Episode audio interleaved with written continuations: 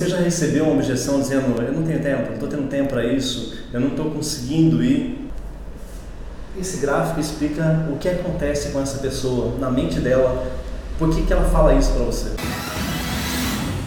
O primeiro passo é que entender o seguinte: que essa pessoa que está dizendo isso para você, ela não sabe a significância de tudo que, aquilo que pode acontecer no percorrer daquele convite, ou seja, seja num jantar, seja num treinamento, na leitura de um livro, quando você fala, lê esse livro, vai ser muito bom para você, e a pessoa, ah, não estou tendo tempo, porque ela não está priorizando isso.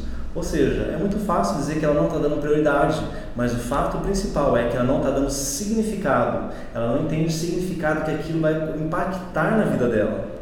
Porque quando ela sabe aquilo que vai impactar na vida dela, ela toma um jeito ela dá um jeito de fazer qualquer coisa.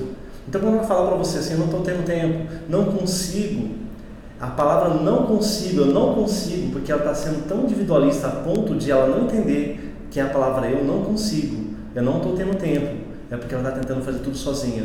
E ela acha que ela tem que fazer sozinha. Então ela tem que fazer sozinha para ter o merecimento do convite, da identidade que você fez para ela.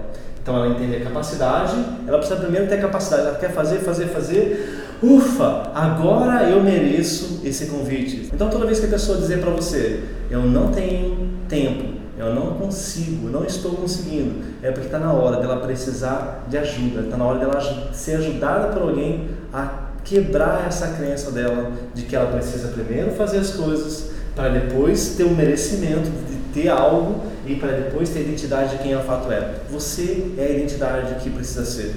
Se você quer mudar, busque ajuda. Se você quer ser algo diferente, para de fazer o que você vem fazendo sempre.